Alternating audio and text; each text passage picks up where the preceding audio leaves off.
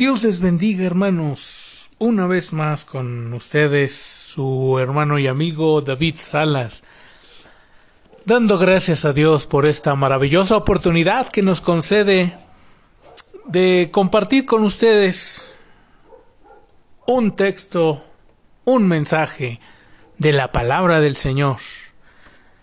En esta ocasión, hermanos, quisiera yo compartir con ustedes lo que está escrito en la primera carta del apóstol Pedro, capítulo 5, verso 10. Y sobre ese texto, ponernos a meditar en algunos puntos, hermanos. Entonces, hermanos, es primera de Pedro, capítulo 5, verso 10. Dice así la palabra del Señor, mas el Dios de toda gracia, que nos llamó a su gloria eterna, en Jesucristo, después que hayáis padecido un poco de tiempo, Él mismo os perfeccione, afirme, fortalezca y establezca. Gloria sea al Señor por este maravilloso texto. Hermanos, en la Biblia vamos a encontrar constantemente y sobre todo en el Nuevo Testamento vamos a encontrar muchas veces la expresión que alude a que el creyente en Cristo Jesús ha sido llamado a algo. También se habla o se repite mucho la palabra llamamiento.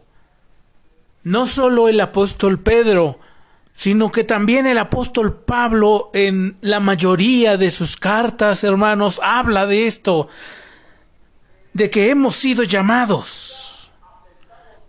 Entonces, hermanos, la pregunta que hoy en día queremos compartir con ustedes es la siguiente. Muy simple. ¿A qué hemos sido llamados? La escritura dice que hemos sido llamados, entonces hay que preguntarnos, ¿a qué hemos sido llamados? Y en esta hora, hermanos, queremos compartir con ustedes, pues, tres cosas, tres puntos que consideramos hermanos, importante eh, recalcar en cuanto a, lo que se refiere al llamamiento del creyente. ¿A qué, ¿A qué hemos sido llamados? En primer lugar, hermano, hermana, usted y yo hemos sido llamados a hacer un pacto con el Señor usted y yo hemos sido llamados a hacer un pacto con el Señor. ¿De dónde aprendemos eso? Vamos a abrir las Sagradas Escrituras en Hebreos capítulo 12, verso 22 al 24. Hebreos 12, 22 al 24, que dice así la palabra del Señor, sino que os habéis acercado al monte de Sión, a la ciudad del Dios vivo, Jerusalén celestial, a la compañía de muchos millares de ángeles, a la congregación de los primogénitos que están inscritos en los cielos, a Dios, el juez de todos, a los espíritus de los justos hechos perfectos, a Jesús, el mediador del nuevo pacto, y a la sangre rociada que habla mejor que la de Abel. Hermanos, este texto que estamos hablando nos habla de que hemos sido acercados a Jesús. Y este Jesús es el mediador de un nuevo pacto.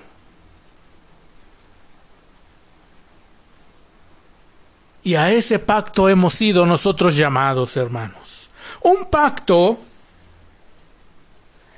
es un contrato personal en el que ambas partes se comprometen a cumplir algo en específico. Es decir, yo me comprometo a cumplir con mi parte del trato, del pacto, mis obligaciones, y la persona con la que yo hago el pacto se compromete a cumplir con sus obligaciones de dicho pacto. En este caso, hermanos, el nuevo pacto, que es en Cristo Jesús, nuestro Dios se compromete a darnos vida eterna. Nuestro Dios se compromete a salvarnos. Nuestro Dios se compromete a estar con nosotros todos los días hasta el fin del mundo. Nuestro Dios se ha comprometido, hermanos, a que en el mundo tendremos aflicciones, pero dice Él mismo que debemos confiar que debemos estar firmes, que no debemos temer, porque Él ha vencido al mundo. ¿Cuáles son las condiciones entonces de este pacto? Todo pacto, hermanos, tiene ciertas condiciones. De parte del Señor, ya les he enumerado algunas de sus obligaciones, por llamarlo de alguna forma, aunque Él no está obligado, sino que nos lo concede por gracia. Pero lo que Él establece en su pacto es que Él va a estar con nosotros, nos va a salvar, nos va a ayudar, nos va a librar del pecado. Y entonces nosotros, hermanos, como creyentes en Cristo Jesús, ¿a qué nos comprometemos? ¿Cuál es el llamamiento? ¿Cuál es el pacto? Este pacto se basa bajo el hecho de que usted y yo, hermanos, nos comprometemos, no con el hermano, no con la hermana, no con el pastor, no con la gente del mundo, sino es una promesa personal entre usted y Dios. Y esa promesa es que nosotros debemos ser santos. Ahí mismo en Hebreos que leímos hace unos instantes, en el mismo capítulo, el capítulo 12, nada más que vayamos al versículo 14, dice la palabra del Señor, Seguid la paz con todos y la santidad, sin la cual nadie verá al Señor.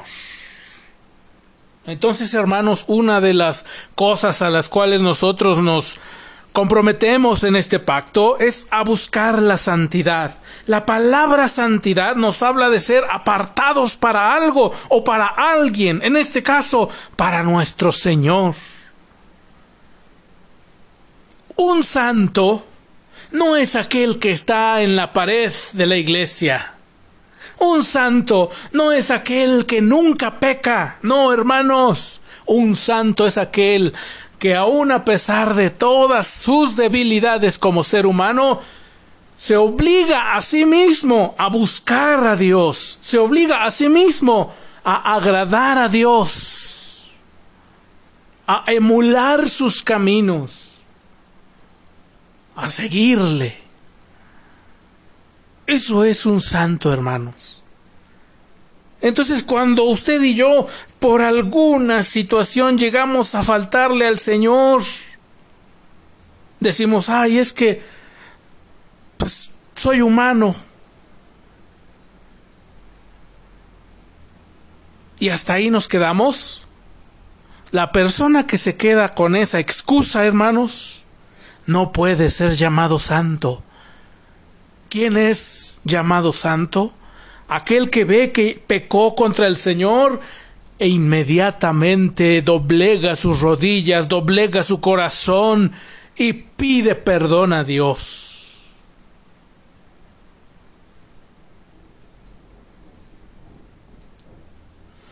Eso es un santo, uno que busca, aun a pesar de sus fallas, de sus errores, agradar a Dios. Otra de las cosas que estamos obligados a hacer, hermanos, cuando nosotros aceptamos el pacto con Dios, es escuchar su palabra. Vamos a buscar ahora les invito a que abran su Biblia en Éxodo 24, 7. Dice la palabra del Señor. Y tomó el libro del pacto y lo leyó a oídos del pueblo. Aquí está hablando de Moisés. El cual dijo, ahora nos dice que el pueblo le respondió a Moisés, que le respondió, haremos todas las cosas que Jehová ha dicho y obedeceremos. Aquí, hermanos, en el capítulo 24 de Éxodo, estamos nosotros presenciando el momento en el que Dios estaba llamando a Israel a un pacto. Los estaba llamando a ser su gran tesoro, su especial tesoro, a que ellos iban a ser su pueblo y él iba a ser su Dios. Y entonces, como parte de aceptar ese pacto, dice la palabra de Dios que todo el pueblo le respondió a Moisés y le dijo, haremos todo lo que el Señor ha dicho. Y hermanos, ¿cómo es que nosotros vamos a saber qué es lo que Dios ha dicho? Pues a través de su palabra. a través de su palabra, hermanos. Entonces estamos llamados a hacer y escuchar lo que dice la palabra de Dios. Eso es parte del pacto. No es que si yo quiero hacer esto porque sí me agrada, lo hago, pero ah, eso que leí en la Biblia, pero como que no, no me es, no me agrada a mí eso, yo digo que es de otra forma, eso no lo hago. Es decir, vamos cumpliendo una cosa sí y una cosa no, y vamos escogiendo a ver qué cumplir y qué no cumplir. Eso no es así, hermanos. Eso no es así. Si está escrito en la palabra de Dios, y si Dios le está diciendo que se aparte del pecado, apártese del pecado, hermano.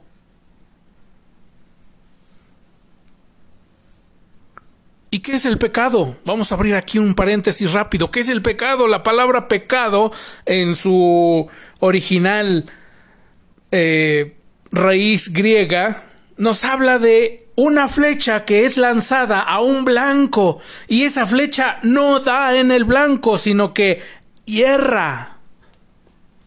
Se va para un lado o para otro, no da en el blanco, no hace o no llega a la meta a la cual fue lanzada. Errar el blanco. Eso es lo que en su raíz principal quiere decir la palabra pecado. Entonces, hermanos, ¿cómo decir o cómo diferenciar qué es pecado y qué no es pecado? Aquello que lo esté a usted alejando de Dios, eso es pecado.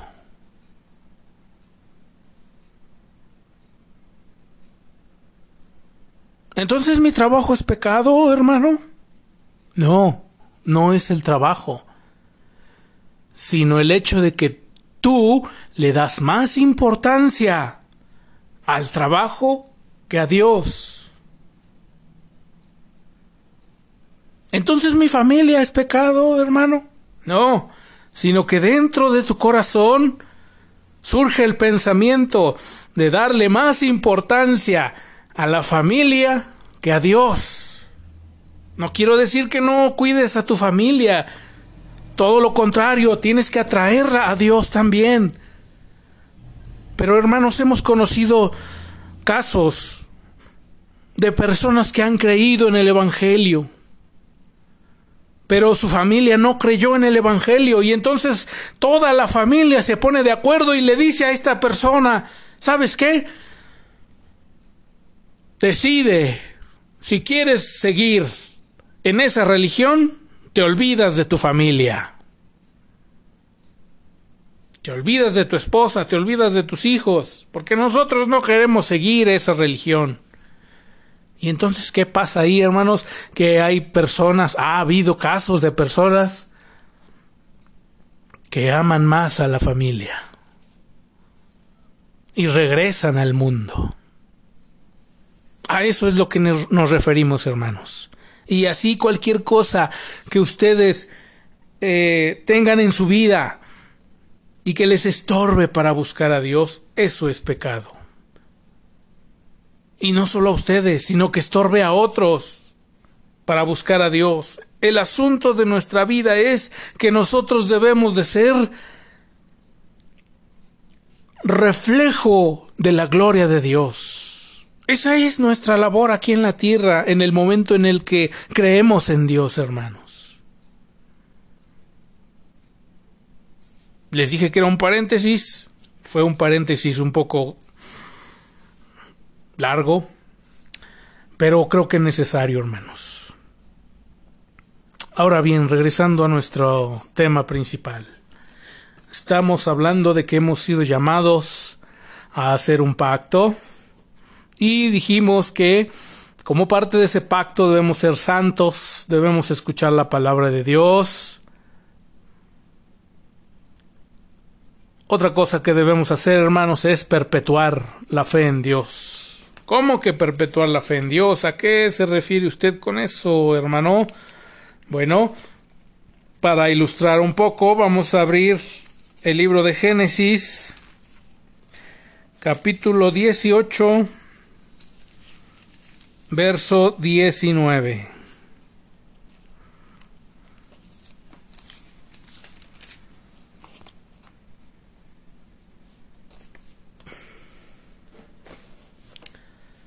Dice la palabra del Señor. Aquí está hablando Dios, Dios mismo, el Señor. Está hablando acerca de Abraham. Y dice, porque yo sé que mandará a sus hijos y a su casa después de sí, que guarden el camino de Jehová, haciendo justicia y juicio para que haga venir Jehová sobre Abraham lo que ha hablado acerca de él. Hermanos y hermanas que son padres, no son llamados a una religión, son llamados a un pacto. Y si usted tiene hijos, una de las partes del pacto muy importante es que usted debe atraer a sus hijos a cumplir también ese pacto. No es de que si él quiere, de que si él piensa, de que si él decide, ok, al final, en el momento final, su hijo tendrá la decisión de si acaso sigue a Dios o si no sigue a Dios.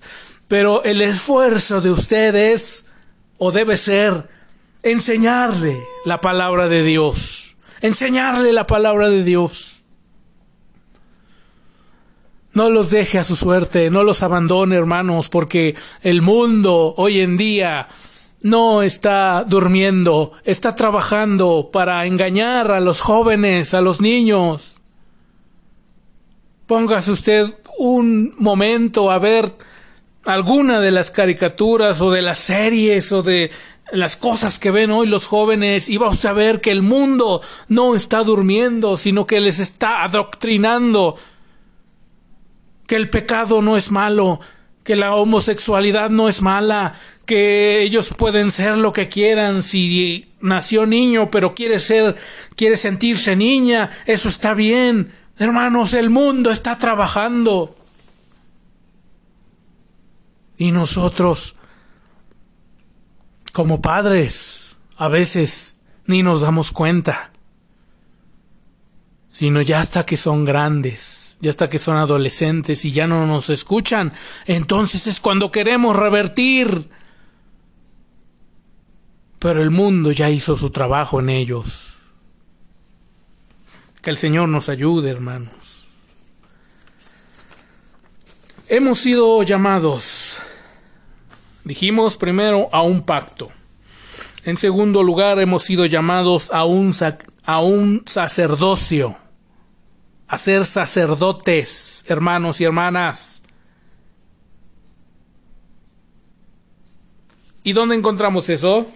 ¿De dónde aprendemos eso? Volvamos una vez más a la carta de Pedro,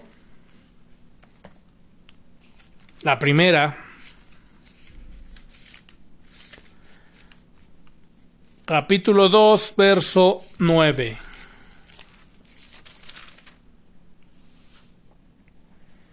Primera de Pedro 2.9. Dice así la palabra del Señor. Mas vosotros, aquí nos está hablando a nosotros, hermanos. Así es que nadie puede decir, no, a mí no me dijeron, a mí no me llamaron a eso. No, hermanos.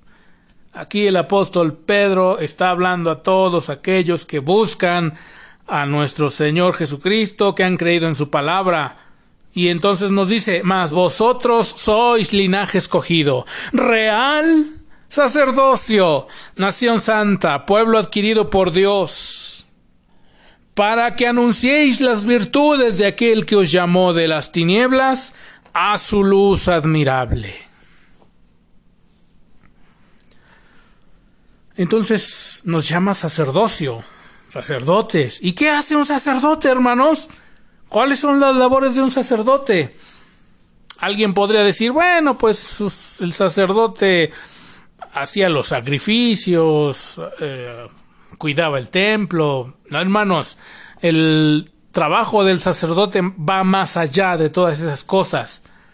Y hoy en día los creyentes, todos los creyentes somos llamados a hacer la labor de un sacerdote. ¿Cuáles son esas labores del sacerdote? En primer lugar, intercede a Dios por los hombres. ¿Cuántas veces, hermano, hermana, intercede usted a Dios por los hombres? ¿Cuántas? ¿De dónde aprendemos esto? De Hebreos 7. Verso 24 y 25. Dice así la palabra del Señor, mas este, está hablando de nuestro Señor Jesucristo, por cuanto permanece para siempre, tiene un sacerdocio inmutable, por lo cual puede también salvar perpetuamente a los que por él se acercan a Dios, viviendo siempre para interceder por ellos. Hemos sido llamados a interceder por la gente, por los hijos, por los tíos, por los primos, por aquellos que no conocemos, pero que no han conocido a Dios. Nuestra labor es interceder, hermanos, la oración. Y eso es una labor suya, no del pastor, no de los líderes de alabanza, de oración, de joven, no, no, no, de usted, mío, de todos interceder por los hombres. ¿Qué más hace un sacerdote? Enseña a otros la palabra de Dios. Esto se los dejo para que lo lean. Le dejo las citas y usted lo lee. Levítico 10, Levítico capítulo 10 y verso 11. Y Mateo 28, 20. En Levítico 10 y 11, la palabra del Señor dice que de boca del sacerdote el pueblo ha de oír, ha de inquirir, ha de aprender la palabra de Dios. Entonces, esa es otra labor del sacerdote, enseñar la palabra de Dios, que de sus labios, hermano, hermana, no se oigan chismes, que de sus labios no se oiga que si el político, que si esto, que si yo lo defiendo, que si... No, hermano, no, no ha usted sido llamado a eso. Usted ha sido llamado a que de usted oigan la palabra de Dios. Tanto los creyentes que a lo mejor van apenas empezando, como la gente que no conoce a Dios también. ¿Por qué? Porque en la segunda cita que le di, Mateo 28, 20, el maestro le dice a sus discípulos, id pues y predicad el evangelio a toda criatura. Entonces estamos haciendo una analogía del sacerdote del cual va a aprender el pueblo y de los discípulos del maestro a los cuales el Señor les dijo que debían de enseñar la palabra de Dios. Esa es nuestra labor, hermanos. Enseñemos la palabra de Dios. ¿Qué más hace un sacerdote? Refleja el amor de Dios por su pueblo. Refleja el amor de Dios por su pueblo. Esto, hermanos, lo aprendemos de Éxodo 28, 12 y 29. 12 y 29. Dice la palabra del Señor, y pondrás las dos piedras sobre las sombreras del efod, está hablando de la vestidura del sacerdote, del sumo sacerdote, perdón. Y pondrás las dos piedras sobre las hombreras del efod para piedras memoriales a los hijos de Israel, y Aarón llevará los nombres de ellos delante de Jehová sobre sus hombros por memorial. Y el 29 dice, y llevará Aarón los nombres de los hijos de Israel en el pectoral del juicio sobre su corazón cuando entra en el santuario por memorial delante de Jehová continuamente. ¿A qué nos hace referencia esto, hermanos? A que el sumo sacerdote, aquel que intercedía por todo el pueblo, llevaba sobre sus hombros dos piedras. Cada piedra de los hombros tenía escrita seis nombres de las tribus de Israel. Y la otra piedra tenía otros seis sobre los hombros. Y luego en el pectoral había doce piedras y cada piedra tenía un nombre de los hijos de Israel. Todo esto era precisamente para recordarle al sacerdote que su labor era llevar a sus hermanos, a su pueblo, siempre en el corazón y siempre sobre sus hombros cuando entre a la presencia de Dios. Y hoy en día, hermanos, no cambia la cosa. Necesitamos llevar, siempre que entremos en oración delante de Dios, llevar a nuestros hermanos sobre nuestros hombros y sobre nuestro corazón. A veces, hermanos, en nuestras iglesias se nos dice, bueno, cada quien que se ocupe de buscar a Dios, yo no me importa si los demás van a buscar a Dios, yo con que yo busque a Dios. No, hermano, no haga usted caso a ese pensamiento.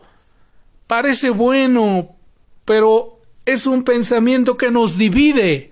¿Por qué? Porque entonces estamos perpetuando el pensamiento de Caín.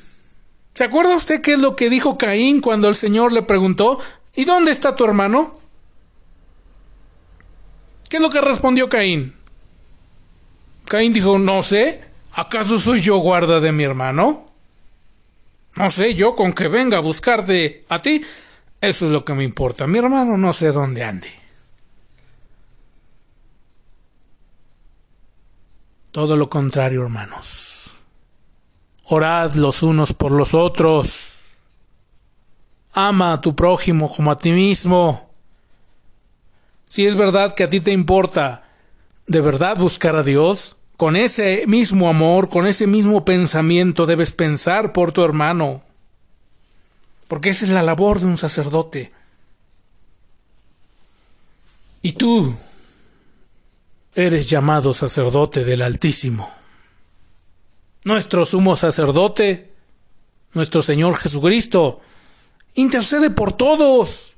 No, no, nada más intercede por uno, porque ese sí le cae, y por otro no, que no le cae, no intercede. No, Él está intercediendo por todos. Dele gloria a su nombre. Entonces dijimos que hemos sido llamados a un pacto, hemos sido llamados a un sacerdocio y hermanos, en tercer lugar, hemos sido llamados a una esperanza fiel. ¿Dónde aprendemos eso? Eso está en Efesios 1.18. Efesios 1.18. Dice así la palabra del Señor, alumbrando los ojos de vuestro entendimiento para que sepáis cuál es la esperanza a que Él os ha llamado y cuáles las riquezas de la gloria de su herencia en los santos. Hemos sido llamados a una esperanza, hermanos. Esta esperanza se manifiesta en dos formas. Primero, la esperanza que tenemos a lo largo de nuestra vida física, desde que conocemos a nuestro bendito Señor, desde que abrazamos su palabra, tenemos una esperanza. La esperanza de que Él no nos dejará. Salmo 91, 2.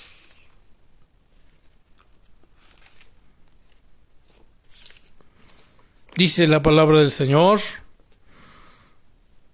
en el Salmo 91.2, diré yo a Jehová, esperanza mía y castillo mío, mi Dios en quien confiaré. ¿Ha usted creído en el Señor? ¿Cree usted en la palabra de Dios? Tiene usted una esperanza. Porque entonces tiene usted a ese Dios al que puede usted decirle, como dice el salmista, le diré yo a mi Dios, tú eres mi esperanza, tú eres mi castillo. Oh, hermanos. Y eso no cuando es solamente usted niño, no cuando es usted solamente joven, no cuando es usted adulto, no cuando es usted anciano, no, sino que a lo largo de toda su vida usted puede llamarle a Dios esperanza mía y castillo mío. Gloria sea su nombre.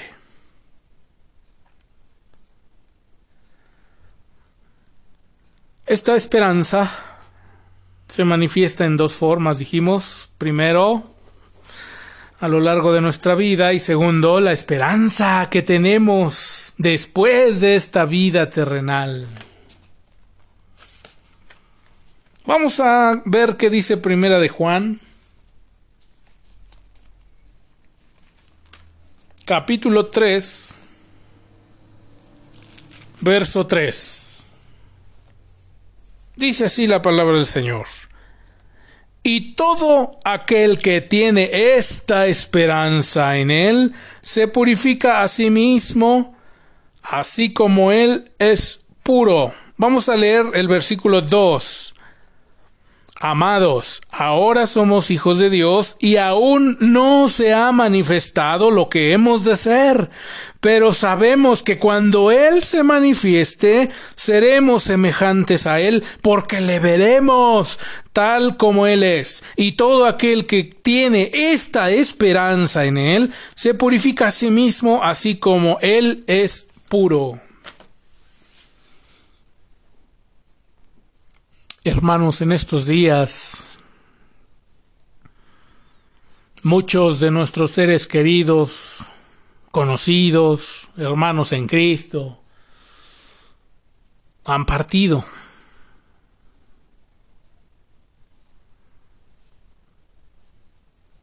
Pero para aquellos que sabemos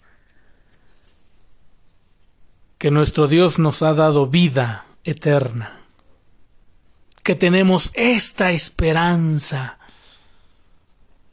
El dolor por la pérdida o por la separación ciertamente se manifiesta, pero solo por un momento, porque cuando recordamos que para el creyente el morir es ganancia, entonces sabemos que a nuestro amigo, que nuestro familiar, que nuestro hermano en Cristo, lo vamos a volver a ver porque esa es nuestra esperanza.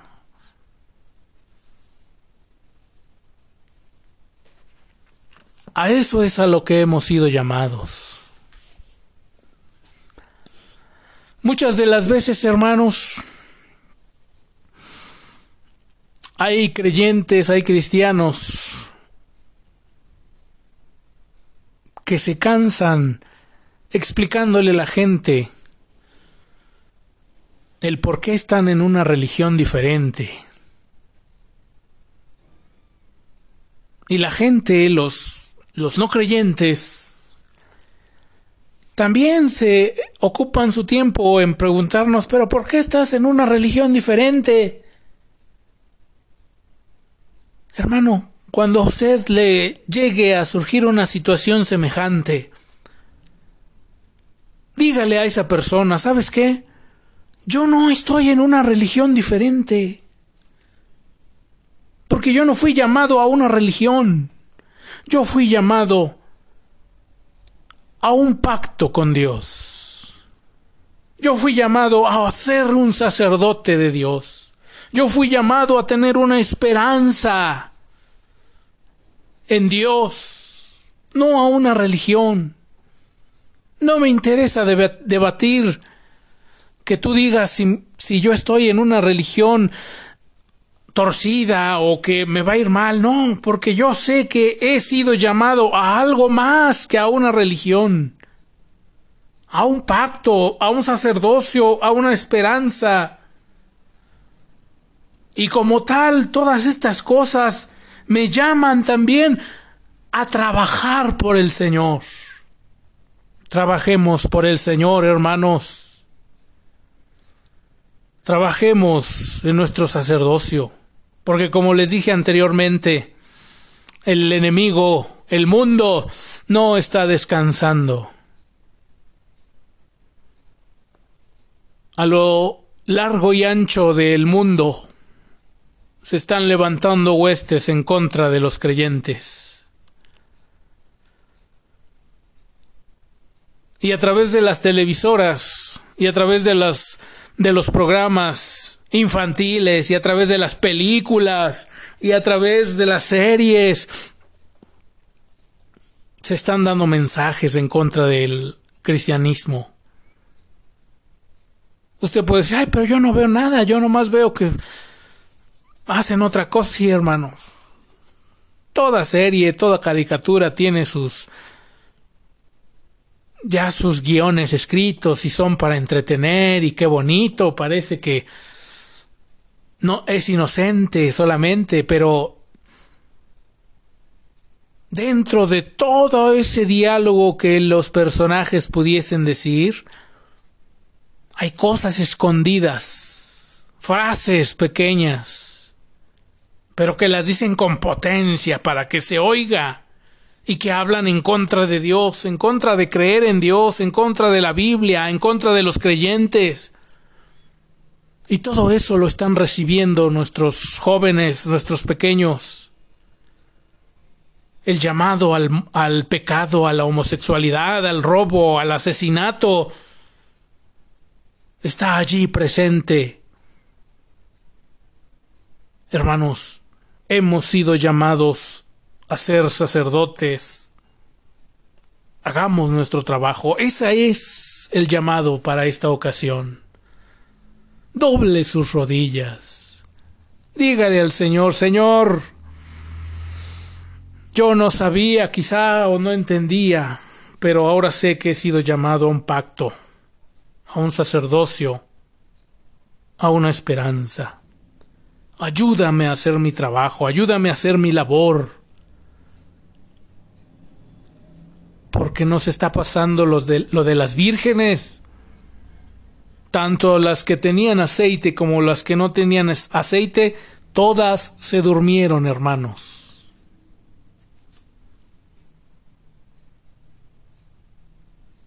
Ese es el llamado para esta ocasión. Yo le doy gracias a Dios porque una vez más, pues nos concede poder compartir estos pensamientos con ustedes, que no llevan, hermanos, pues otro objetivo, sino compartir con ustedes un mensaje que les aliente, que les fortalezca y que el Señor les bendiga, hermanos. Eso es el deseo de nuestro corazón. En esta hora le doy gracias a Dios, me despido de ustedes, saben que pueden contactarnos por ahí en alguno de, de los otros mensajes que ya hemos grabado está un correo electrónico. Estamos intercediendo por la iglesia del Señor. Yo espero que el Señor nos bendiga. Me despido de ustedes, hermanos. Su hermano en Cristo, David Salas Poblano. Que el Señor les bendiga. Y nos vemos, nos escuchamos la próxima vez.